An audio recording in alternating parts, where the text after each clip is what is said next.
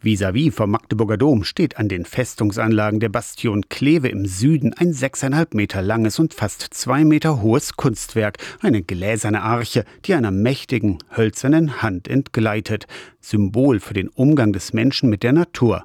Die Idee stammt vom Landschaftspflegeverein Mittleres Elstertal. Geschäftsführer Lothar Stahl erklärt. Wir haben es in der Hand, aber die Arche als Symbol für die Zerbrechlichkeit der Natur ist dabei, uns zu entgleiten und läuft aus der Hand schon raus. Und wir müssen es festhalten, sonst geht es uns kaputt, geht es uns verloren. Für die hölzerne Hand hat Künstler Christian Schmidt über 80 Eichenstämme bearbeitet, verleimt und aus dem Holzklotz dann mit einer Motorsäge die Hand herausgefräst. An rund 50 Orten in Deutschland und Europa hat das Kunstwerk seit 2016 Station gemacht. Bis Anfang März steht die Glasarche jetzt in Magdeburg. Jens Lattke vom Lothar Kreisig Ökumenezentrum hat die Arche vor den Dom geholt. Um eben zum einen auch mit unseren Themen Schöpfungsbewahren, wie gehen wir mit unserer Umwelt um, mit den natürlichen Ressourcen, auch mal aus den Kirchen rauszugehen in den öffentlichen Raum. Und da bietet sich so ein Kunstwerk ja auch an. Eine Mahnung, die Welt schonend zu behandeln. Alle zwei Wochen lädt das Lothar Kreisig Ökumenezentrum am Freitagnachmittag um drei zum Talk an der Arche ein.